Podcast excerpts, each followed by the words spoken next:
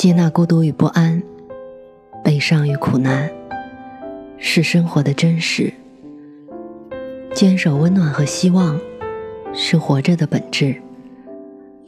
我相信，胸中装满深切的爱，生活就会灿烂千阳。内心保有沸腾，世界会为你绽放。愿我们都能在不期而遇的温暖中，满怀生生不息的期望。晚上好，我是 Mandy。今天的故事来自魅力之《舌尖上的中国》第三季，正如火如荼的播出。赶上过年的好时候，万众期待，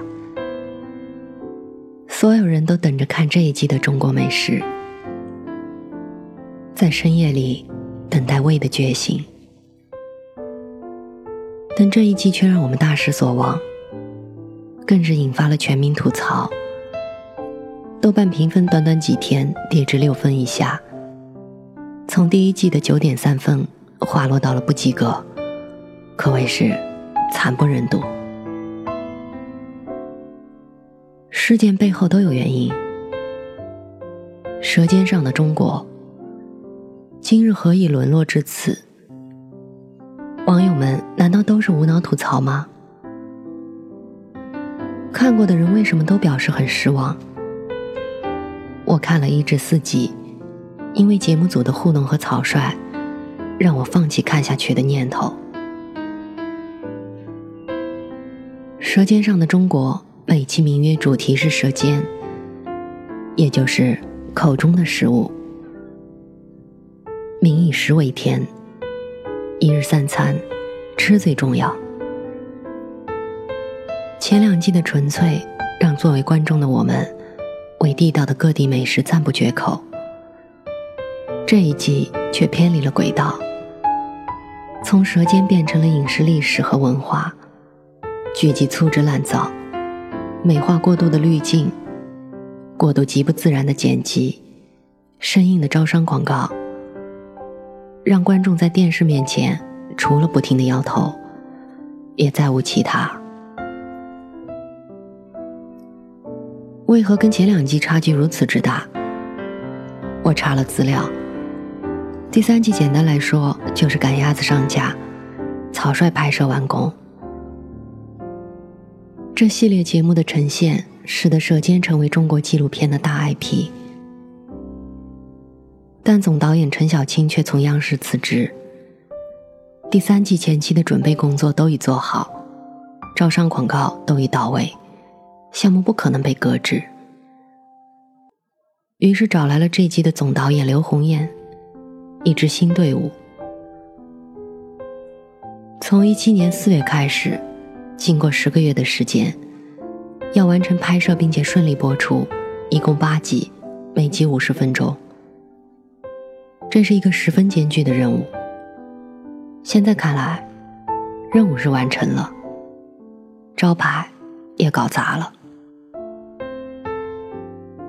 如果说只是时间上的周期导致制作不精良，就造成墙倒众人推的局面，是有些夸张。节目在一些层面上瑕不掩瑜是可以理解的，但就播出的剧集来看，明显不尊重观众的知识和智商。节目组犯了很多常识性的错误，没有加以考证便直接采用。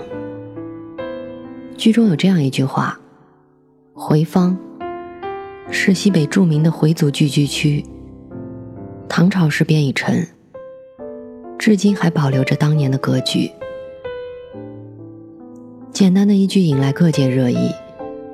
历史学教授比照历史和地形，画了一张草图，指出现在的西安回坊放在唐代，那里是政治运作中枢，唐代国务院尚书省和中央警卫局十六卫之左武卫、左骁卫等机构所在地。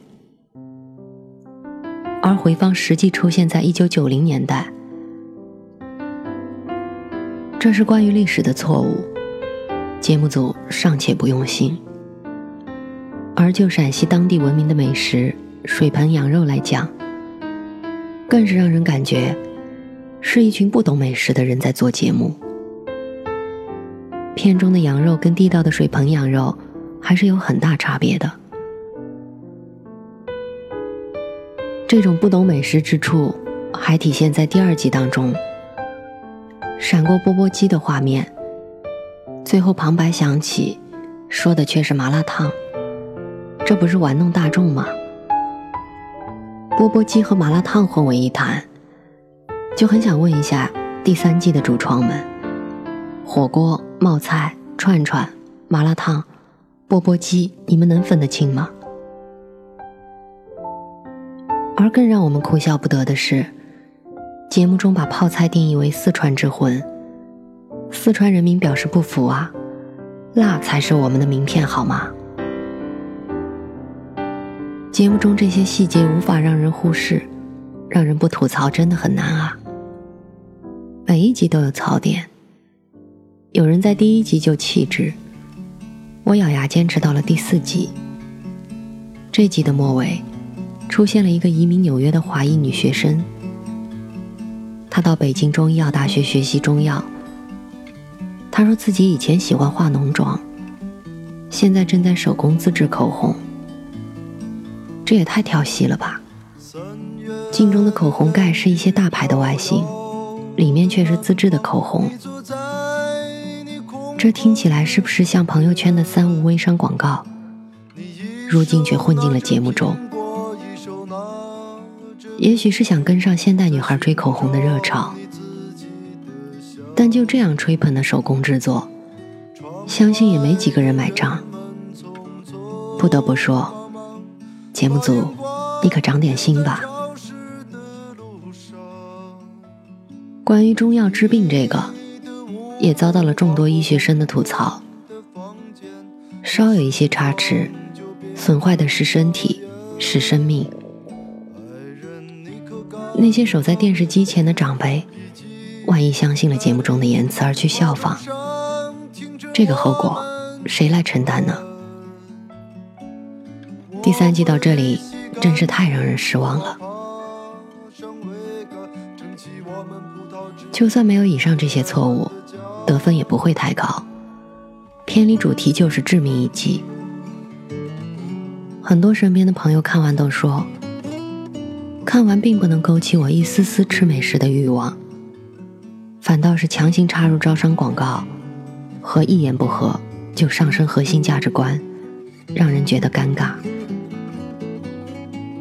现在关于《舌尖三》的评分通道已关闭，并不是观众的太严苛，攒了多少期望，如今就有多少失望。这里借用豆瓣网友的评论来结尾。希望舌尖上的中国明白一件事：中华美食文化博大精深，既跟血浓于水的亲情没啥关系，也跟五千年来老百姓的勤劳勇敢没啥关系。真正的驱动力，只是我们中国人管不住嘴，爱吃而已。不要上纲上线乱套故事了，请诚实一点，我们只是爱吃。窗外的人们匆匆忙忙，把眼光丢在潮湿的路上。你的舞步划过空空的房间，对时光就变成了烟。爱人，你可感到明天已经来临？码头上停着我们的船，我会洗干净头发，爬上桅杆，撑起我们葡萄枝嫩叶般的家。